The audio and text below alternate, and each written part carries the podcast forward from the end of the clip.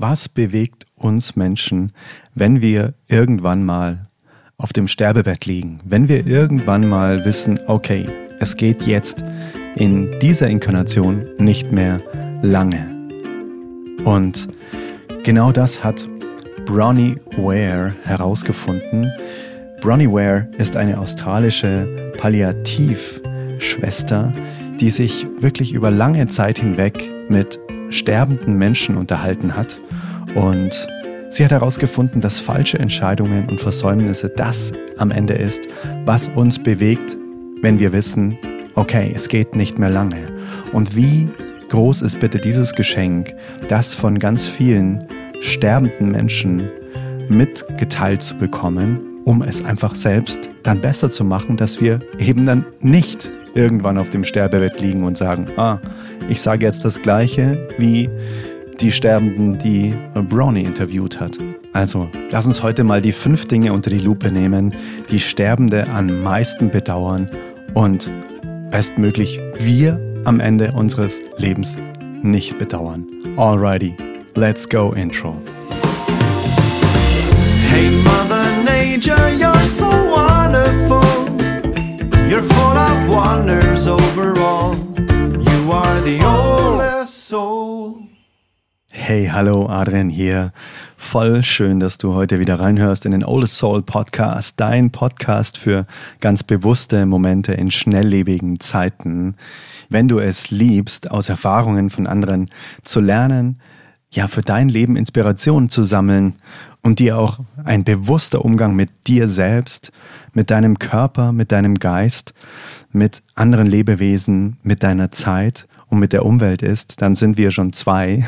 Und dann bin ich mir sicher, genießen wir auch zusammen diese Folge.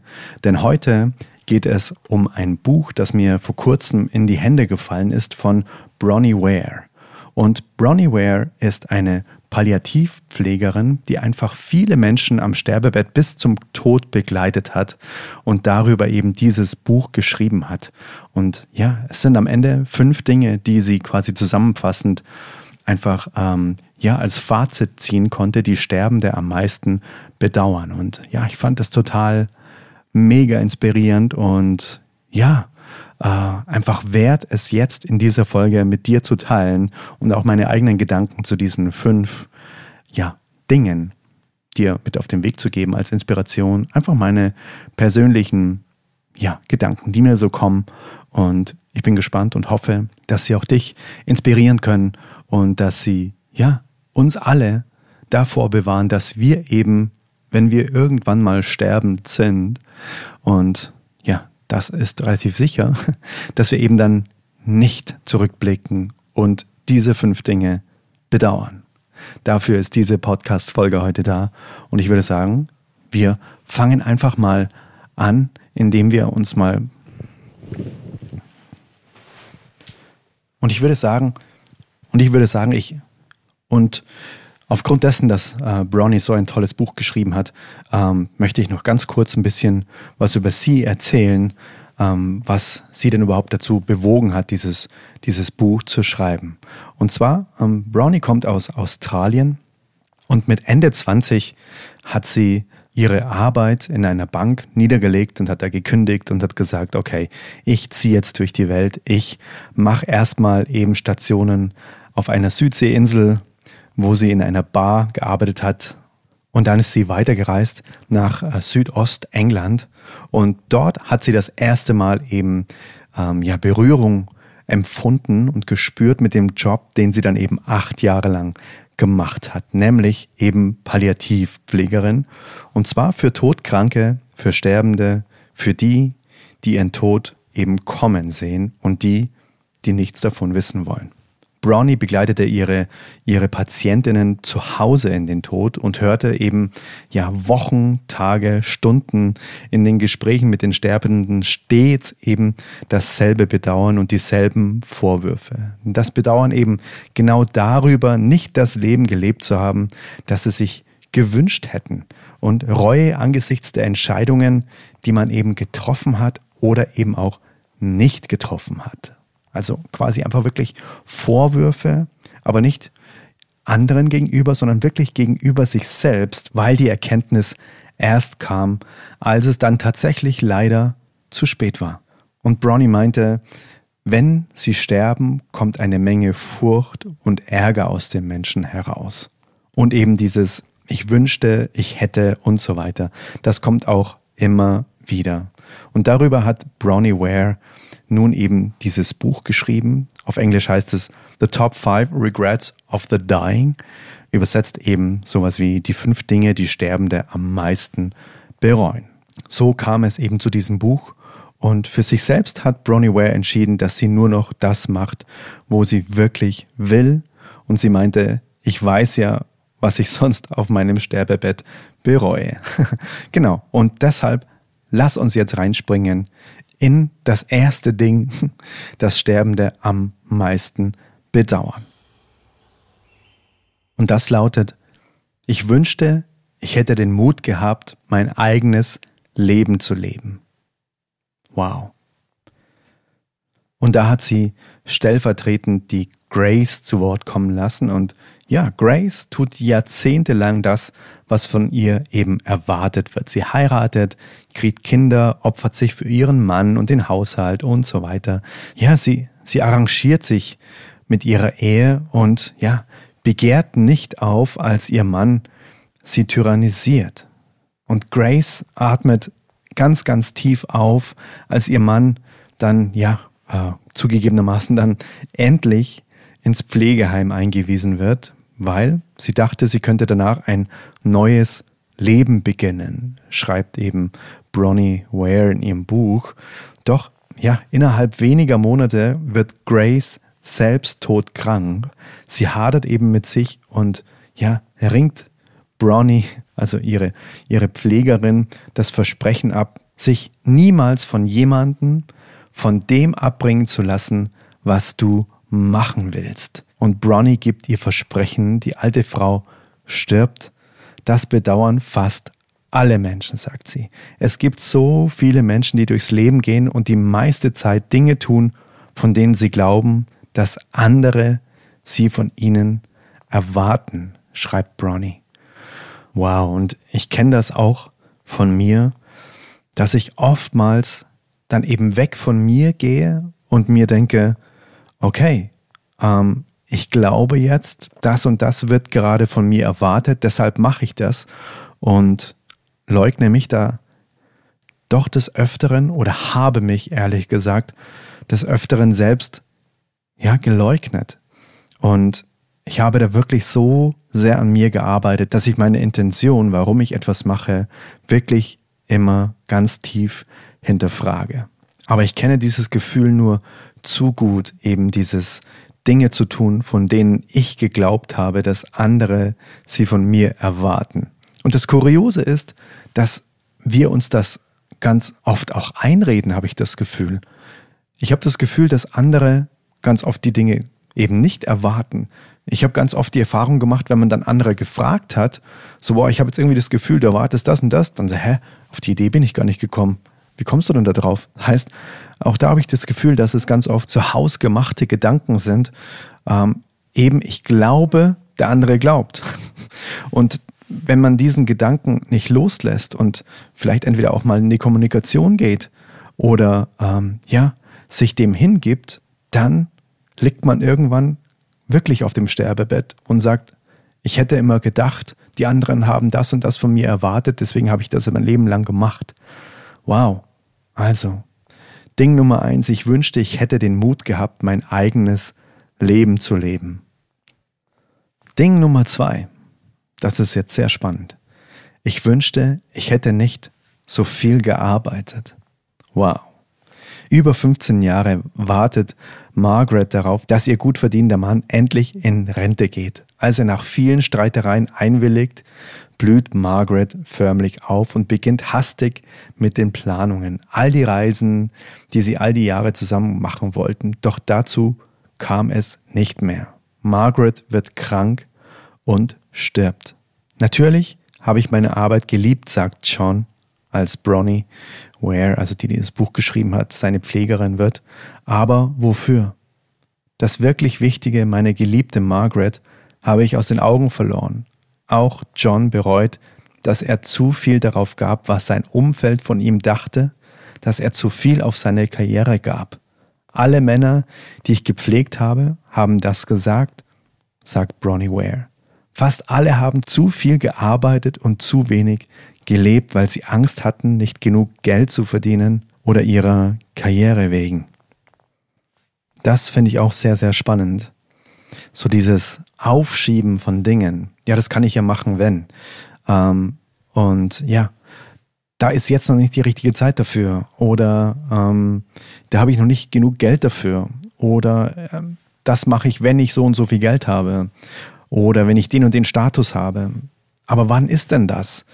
Das kenne ich auch so gut von mir, dass es dann irgendwie so eine never-ending Story ist. Noch diese unstillbare Gier. Ja, okay, jetzt nur noch das. Ja, dann nur noch das, dann nur noch das. Und dann am Ende hat man das Gefühl, dass es vielleicht irgendwie die ganze Zeit immer nur ein, ja, nur noch das Gefühl war im Leben. Aber wann kommt man denn an? Wann ist man denn? Jetzt ist es gut und jetzt mache ich das, was mir Spaß macht. Jetzt lebe ich mein Leben. Wann ist denn das?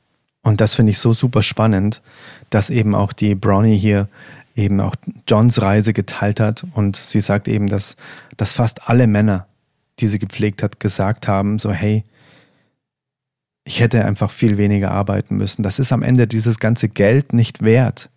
Am Ende auf dem Sterbebett zu liegen und sich zu überlegen, wie viele Stunden, Tage, Monate, Jahre habe ich quasi in dieser Arbeit verbracht, die ich nicht eben zum Beispiel mit meinem Lieblingsmenschen verbracht habe oder mit meinen Kids oder wie auch immer oder in der Natur oder irgendwas gemacht habe, was mich wirklich, wirklich, wirklich erfüllt. Und ich glaube, das ist ein super Gedankenanstoß, wenn wir eben keinen Job haben, den wir eh machen würden, wenn wir auch kein Geld dafür bekämen, dann gilt es vielleicht da mal drüber nachzudenken. Dann gilt es vielleicht da mal drüber nachzudenken. Weil dieses Leben ist so unfassbar kostbar, nur des Geldes wegen einen Job zu machen, den man nicht machen würde, wenn dieses Geld wegbleiben würde. Das finde ich persönlich einen wahnsinnig guten Indikator, ob man denn in seiner schöpferischen Kraft lebt. Ja oder nein, weil ja, wir sind so viel in der Arbeit und dieses Work-Life-Balance, dieses, dieses Balancieren von Arbeit und Leben, das das kann keine Rechnung sein, die aufgeht, weil wir einfach, ja, in der Regel unser erfundenes System ähm, von Stunden, die wir arbeiten, ähm, wir können das nicht nur mit ein paar Wochenendstunden wieder gut machen. Das ist dann live und Work ist dann der andere Teil.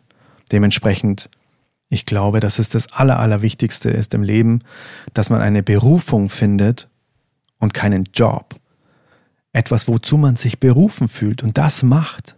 Und ich habe mich da auch schon mit vielen Leuten unterhalten und ja, das kann nicht jeder. Warum nicht? Warum kann das nicht jeder? Hm. Schreib mir da auch gern mal deine Gedanken dazu. Auf Instagram würde mich total interessieren. Ding Nummer zwei. Ich wünschte, ich hätte nicht so viel gearbeitet. Wow. Ding Nummer drei. Die Sterbende am meisten bedauern. Ich wünschte, ich hätte den Mut gehabt, meine Gefühle auszudrücken. Wow, wow. Hier geht es jetzt um Joseph. Joseph, ein Überlebender des Holocausts, der nach dem Krieg mit seiner Frau nach Australien zieht, realisiert kurz nach seinem Tod, dass er seine Familie nie all seine Gefühle gezeigt hat. Und er sagt, ich hätte mir gewünscht, dass meine Familie mich wirklich gekannt hätte, sagte er zu Bronny. Und Bronnie sagte dann aus ihrer Erfahrung, dass viele Menschen ihre Gefühle unterdrücken um des lieben Friedens willen. Und das führt dazu, dass sich eben viele in einer mittelmäßigen Existenz einrichten und nie zu dem werden, was sie hätten sein können. Und sie glaubt, dass ganz viele Krankheiten, die ihre Patienten über die Jahre entwickelten, genau daher rührten, nämlich dass sie die Gefühle und Gefühle ähm, ja sind, ist ja auch eine wahnsinnige Form von Energie. Und wenn das Ganze immer in uns bleibt, dann greift dieses Energieerhaltungsgesetz, die Energie muss ja irgendwo hin. Und wenn sie nicht raus darf, dann gibt es irgendwie in meiner Vorstellung irgendwann so einen so Überdruck, der sich dann vielleicht eben in Krankheiten äußert und als Botschaft verstanden werden darf, dass man irgendwie was rauslassen soll, dass man irgendwie was zulassen darf oder was loslassen darf. Wie ist es bei dir? Kannst du über deine Gefühle sprechen? Zum Beispiel mit deinem Partner? Ich habe das gelernt. Ich habe das wirklich gelernt und merke einfach, wie gut das tut, wenn man alles ausspricht, wenn man ganz, ganz ehrlich bei sich bleibt, ohne dem anderen einen Vorwurf zu machen. Hey, ich fühle gerade das und das. Hey, mir geht's gerade so und so. Und das habe ich in einer anderen Podcast-Folge auch schon mal besprochen. Und dann einen Punkt zu machen. Hey, ich fühle mich gerade total einsam. Hey, ich fühle mich gerade hilflos. Und dann eben einen Punkt zu machen und nicht, hey, ich fühle mich einsam, weil du so oft weg bist. Das ist nicht bei sich bleiben. Das ist eine Konfrontation, die einfach ähm, sehr vorwurfsvoll ist. Und wenn man da bei sich bleibt, dann, ja, merke ich für mich, alleine schon, dass man es ausgesprochen hat, hey, ich fühle mich gerade übergangen. Punkt. Wow. Es wird leichter im Brustkorb. Ah, es lässt sich viel leichter atmen. Wow. Es ist echt krass. Es ist wie ein Ventil beim Reifen, das man aufmacht, dann boah, viel besser. Wow, der Druck ist raus. Also, wie ist es bei dir? Kannst du das? Kannst du wirklich auch mit deinen Liebsten einfach Tacheles reden? Und zwar nicht Tacheles in Form von, so, jetzt hier, jetzt machen wir hier mal reinen Tisch, sondern einfach, wie es dir geht. Kannst du das? Wow. Ich muss ganz ehrlich sagen, ja, wow, wenn ich das hier lese, das kann ich. Wow, und da bin ich so dankbar dafür. Das kann ich wirklich.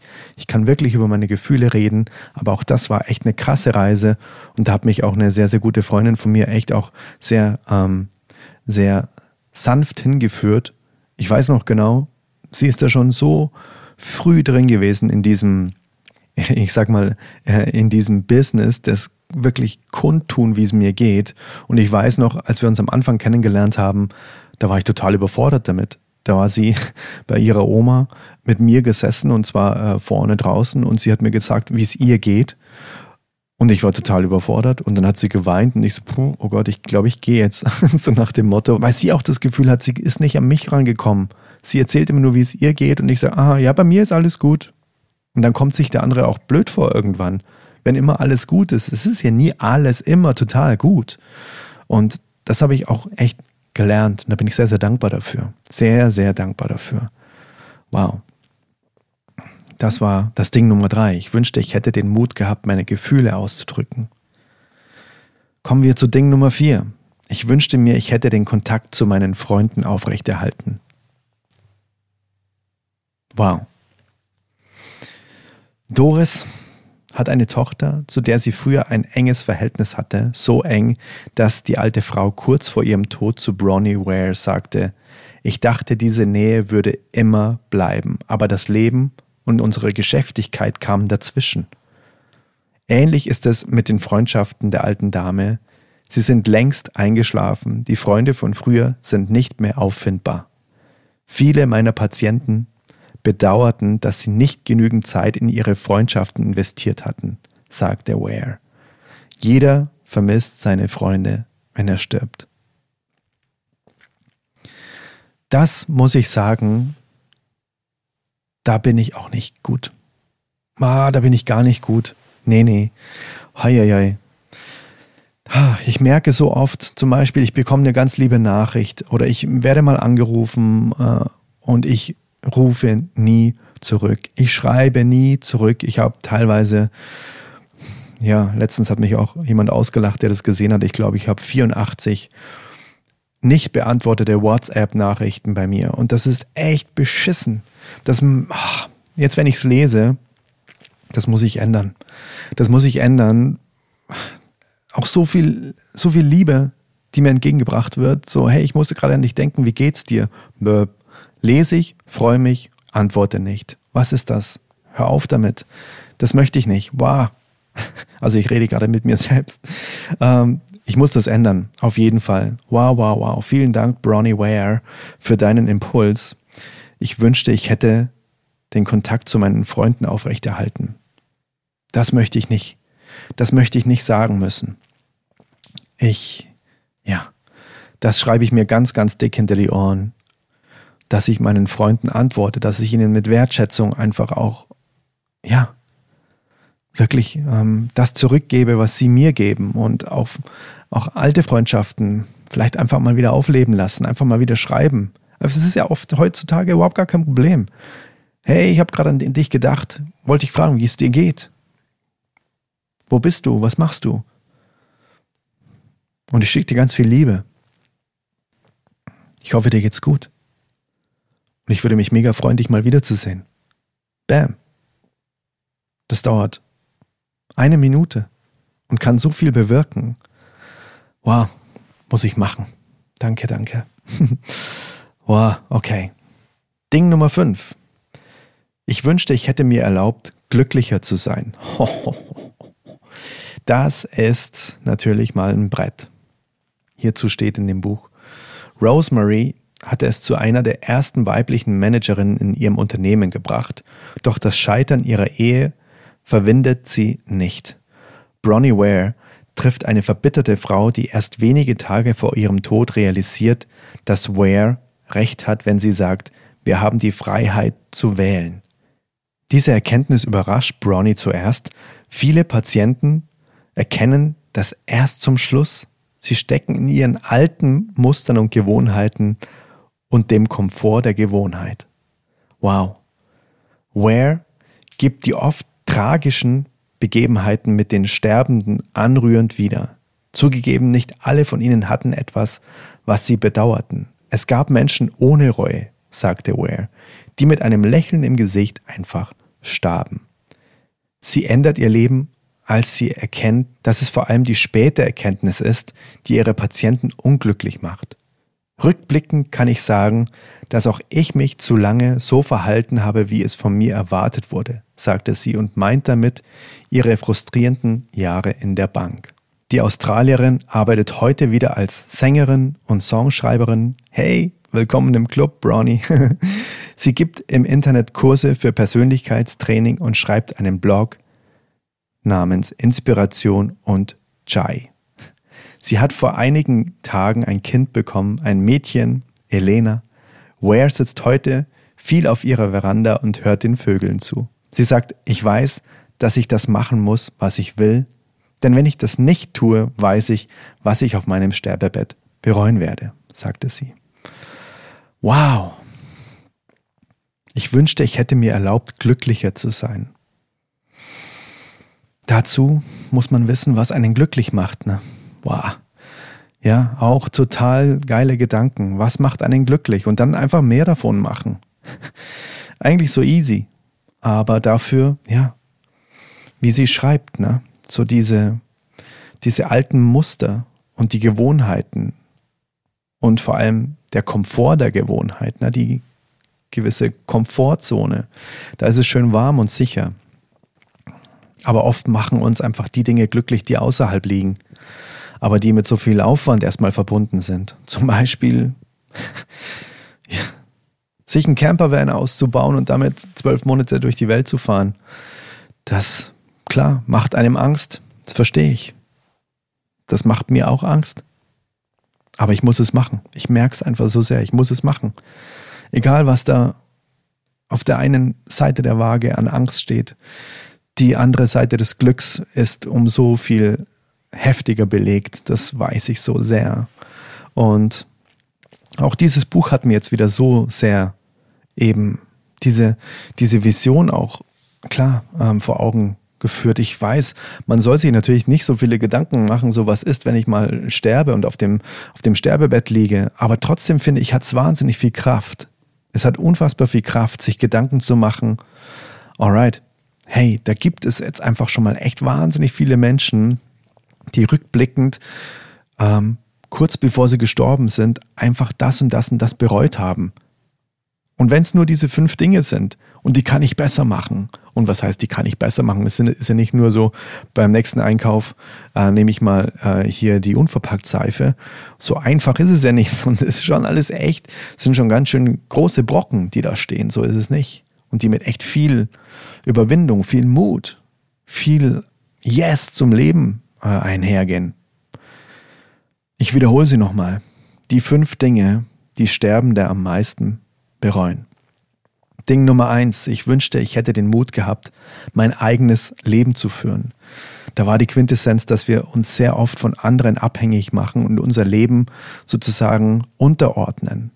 Und da sind wir auch wieder ganz klar bei dem Thema, wenn wir nicht in unserer Kraft sind, wenn wir uns nicht der wichtigste Mensch sind, dann können wir auch diese Energie, die Kraft, die Liebe, die Power, die Schöpferkraft nicht an die Welt weitergeben. Dann können wir nichts bewegen in dieser Welt. Dann sind wir nur am Filter. Und deshalb, das soll uns auf jeden Fall Mut machen, unser eigenes Leben zu leben. Auch wenn wir Family haben, auch wenn wir Kids haben, trotzdem haben wir ein Recht auf ein eigenes Leben, auf das, was uns wirklich dann am Ende erfüllt. Wo wir sagen, yes, das war ein erfüllendes Leben. Ding Nummer zwei, ich wünschte, ich hätte nicht so viel gearbeitet. Das würde ich tatsächlich jetzt so nicht unterschreiben, nicht, also zumindest mal nicht, ähm, nicht eins zu eins so, sondern ich glaube, wenn wir viel arbeiten, dann soll eben auch der, der Job das sein, was wir eh machen würden. Wo wir eh denken, das macht die Welt besser. Da habe ich so Bock drauf. So ähm, dieses ähm, Energieerhaltungsgesetz Heißt, wenn ich meinen Job ausübe, dann bin ich nicht hinterher komplett im Arsch, sondern ich habe hinterher fast sogar noch mehr Power, noch mehr Energie, weil es mir so viel Spaß macht, was ich mache. Klar, es gibt immer wieder Dinge, die machen mir nicht so viel Spaß, aber so diese große Klammer macht mir so, so viel Spaß an meinem Job, dass ich, dass ich gar nicht ohne möchte. Weil ansonsten ist es so, dass wir irgendwie das ganze Leben irgendeinem Job hinterherlaufen wegen der Kohle, dass wir irgendwie die Miete bezahlen können und dieses System am Laufen halten können mit äh, Steuern, Krankenkassen und was weiß ich noch alles. Und dann ähm, am Ende liegen wir auch da und sagen, okay, und das, was, was war jetzt nochmal genau das Leben? Wow. Ich habe nicht so viel Zeit eigentlich gehabt mit meiner lieben Frau, mit meinem lieben Mann, mit meinen lieben Kids, mit meinen, ja, mit meinem Lieblingsmenschen. Und das war es dann gar nicht wert. Shit, dann können wir nicht mehr zurückspulen. Ding Nummer drei. Ich wünschte, ich hätte den Mut gehabt, meine Gefühle auszudrücken.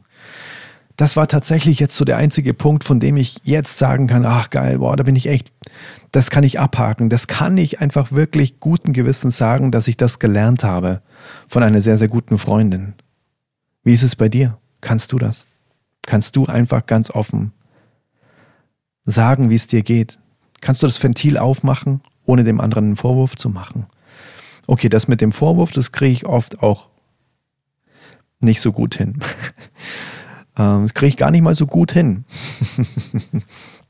Ähm, aber ich arbeite dran. Ich bin auf jeden Fall im Bewusstsein, dass das äh, ein wichtiger Punkt ist, dass ich da bei mir bleibe. Aber generell meine Gefühle, meinen Gefühlen Ausdruck zu verleihen, yes.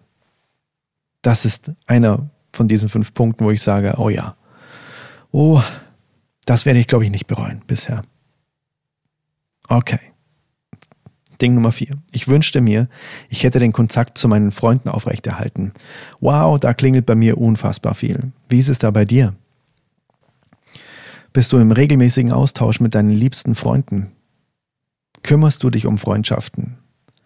Ich bin da ganz schlecht. Ah, ich, bin vorher schon ein bisschen so emotional geworden und jetzt, ja, immer wieder, wenn ich es lese, denke ich mir, puh, da zuckt alles in mir. Ich muss da, ja, ich muss, müssen durch gar nichts, aber ich möchte da viel achtsamer sein mit Freunden. Und auch, ja, es hat auch was mit Dankbarkeit zu tun, dass ich so tolle Freunde habe. Das ist nicht fair von mir, dann einfach auch teilweise so ignorant zu sein. Das geht nicht. Ding Nummer 5. Ich wünschte, ich hätte mir erlaubt, glücklicher zu sein. Ja. Was macht dich glücklich? Mich macht's glücklich, in der Natur zu sein. Mich macht's glücklich, Musik zu machen. Mich macht's glücklich, mit Menschen zu reden, ganz tief, bewusste Momente auszutauschen. Mich macht's glücklich, zu essen, zu kochen. Mich macht's glücklich,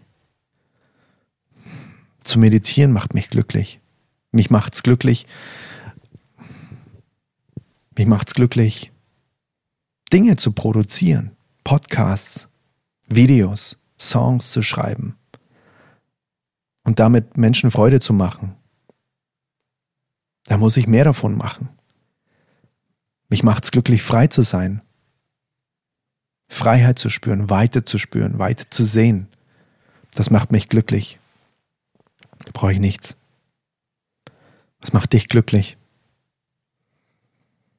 Wow, erlaubst du dir glücklich zu sein? Oh, ja. Schreib mir das super gerne unter Instagram auf Instagram. Ich bin total gespannt auf deine, auf deine Nachricht. Ich freue mich sehr. Welcher dieser fünf Punkte hat mit dir am meisten resoniert? Welcher dieser fünf Punkte war derjenige, wo du sagst, yes, das kann ich guten Gewissens sagen, das mache ich bereits. Wie zum Beispiel bei mir so dieses Gefühle wirklich äußern. Und welcher war der Punkt, wo du sagst, oh Gott, da muss ich echt nachbessern. Da muss ich mich echt drum kümmern, so wie es bei mir eben war mit den Freunden. Lass mich das gerne wissen. Der Punkt, der dich am meisten getriggert hat und der Punkt, den du guten Gewissens abhaken kannst. Ich freue mich super, super, super krass von dir zu hören. Und wenn dir der Podcast gefällt, dann bewerte ihn super gerne auf, auf Apple Podcast mit fünf Sternen und einer kleinen Rezension dazu. Dann wird der Podcast auch höher ausgespielt und ja, darf mehr Menschen auch noch inspirieren, darf mehr Menschen, ähm, ja, vielleicht auch ein kleines Geschenk sein.